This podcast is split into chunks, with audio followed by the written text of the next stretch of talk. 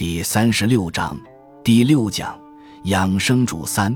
庄子的这一段文字是韵文，他押了韵底。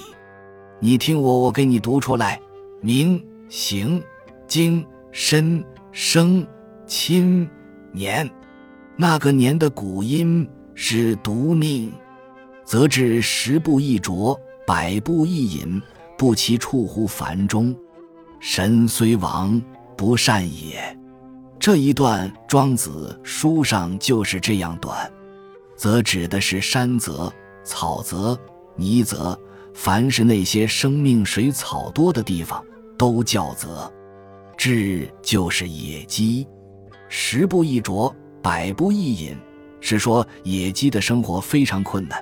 野鸡在树林里不停地走，每走十步就得抓虫虫来吃，还要喝水，一辈子的时间都用在找晚饭吃去了。不齐出乎樊中。这个“齐”也是一个借用字，它本来的那个字应该是祈祷的“祈”，也可以读成期望的“期”。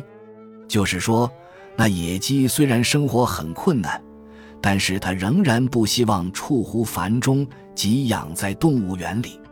樊就是樊笼，就是最大的笼子，边上有铁丝网，那个就叫烦。是说野鸡虽然生活困难。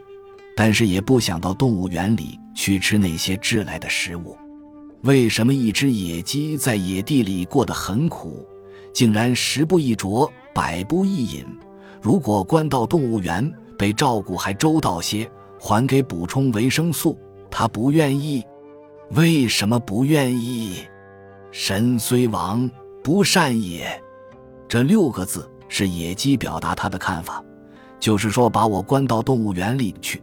我一天吃得很饱，营养又很充足，看起来我的神态跟王一样。王要独王，王者神也。因为用不着每天苦苦的去找晚饭吃了，那就是活得很神气嘛。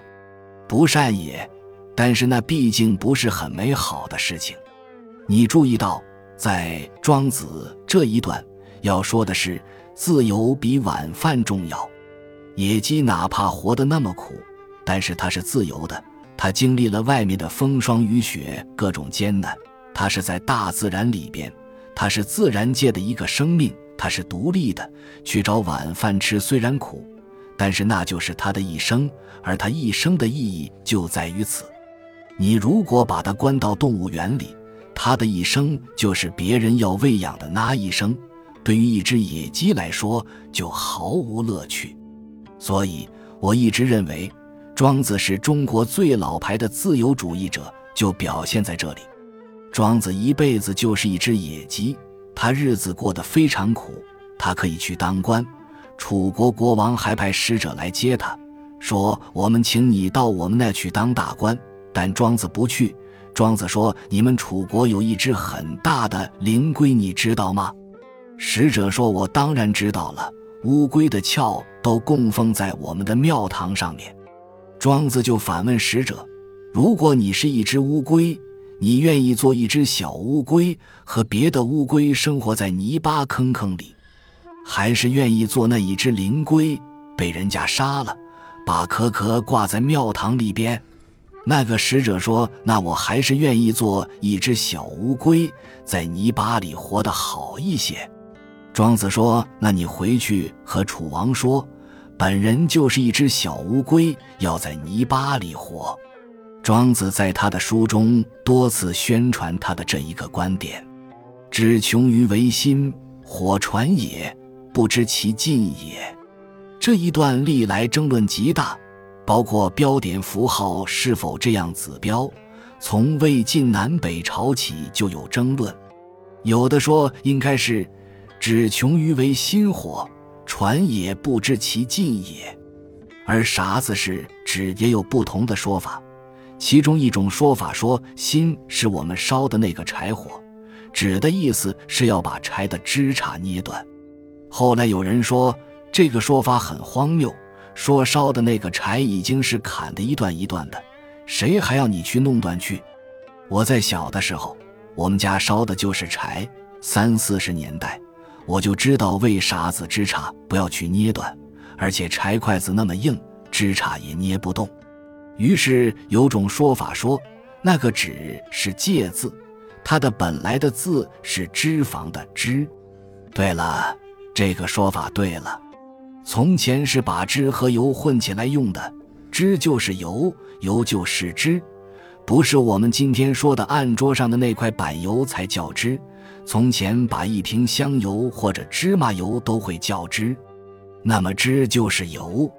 脂穷于为心，理解成拿油去烧柴，未免也太荒谬了。所有的人都把这个心解释成柴心，我专门写了一篇文章去解释。在我以前还没有这样解释的。本人的看法，这个“心”字实际上是灯芯，把一个东西塞到灶火里面去烧，就叫心；如果把一个东西放到灯盏里面去烧，叫心，实质上是一回事。因此，只穷于唯心的心是灯芯。这里说的是一盏灯，而不是烧的柴。你要注意，我们有一个成语。就是从庄子这儿来的，叫“心进火传”。老师教学生也是用这个成语，就是柴有烧完的时候，但是火能够一代一代传下来。所以，本人的解释是“灯芯”。这段话意思是一盏灯，把它点燃了，把灯油点干了，即指穷供应灯芯去燃烧了。但是火传烈，火就没有完，火可以传下去。因为我这盏灯还在燃着的时候，可以把别人的灯点燃；当我这盏灯熄灭的时候，别人的灯还燃着，我的火就一直传下去。油能够烧干，火是永远能够传下去的。他说的是一盏灯，为什么养生主的主应该有一个旁注？实际上说的就是灵魂。这一篇的意思在这一段就得到了印证。不知其尽也，千年万年，永远都不会尽。好比你当老师，你教学生，就是你用你那一盏灯，去点燃千百盏灯。后来你的油烧完了，灯熄了，你走了，但是你的弟子们永远把你的灯火传下去。这些灯火里边就有你的灵魂。养生太容易了。养生主却是说，你这一生要活得有意义，在你活着的时候，你的灵魂要快乐，要安详；在你去世的时候，你的灵魂永远不熄灭，活在别人的灯火里。这一篇就表达了庄子的人生观。庄子不是一个耍滑头的人，庄子在这里仍然表现出，作为人的短暂的一生，应该有所奉献，应该让你的灵魂不灭。那么养生主一篇，我就选了这三段。养生主这篇中最长的一段是庖丁解牛，是说有一个专门杀牛的，他讲他杀牛的经验。他说：“我杀牛十八年，你看我这把刀还像刚刚磨出来的那样锋利，为什么呢？是因为我把牛杀了以后，我会把大牛截成若干块。”解就是蟹，我们说的大卸八块，那个蟹字写出来就是解，这里也要读蟹，庖丁蟹蟹牛。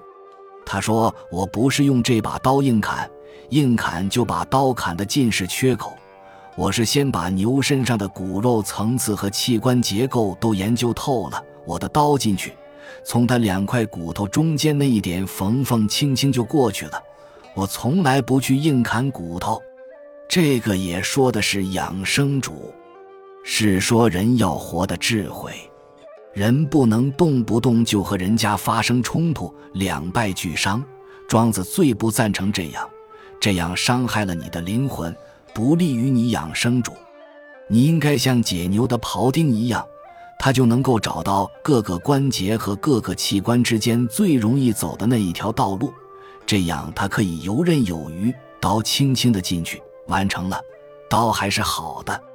这一段占了养生主这篇绝大部分的篇幅，其实意思完全就是我刚才讲的，就是说你要活的智慧，不要动不动就和别人对着干。庄子反对斗争哲学，因为斗下来，最后不但伤害了别人，也伤了自己的灵魂。有的人一辈子都搞斗争哲学，到老了他的灵魂受了严重创伤，他在家中和他的子女、孙儿一个都处不好。这样的人我们见过不少了。所以，人生要活得有智慧。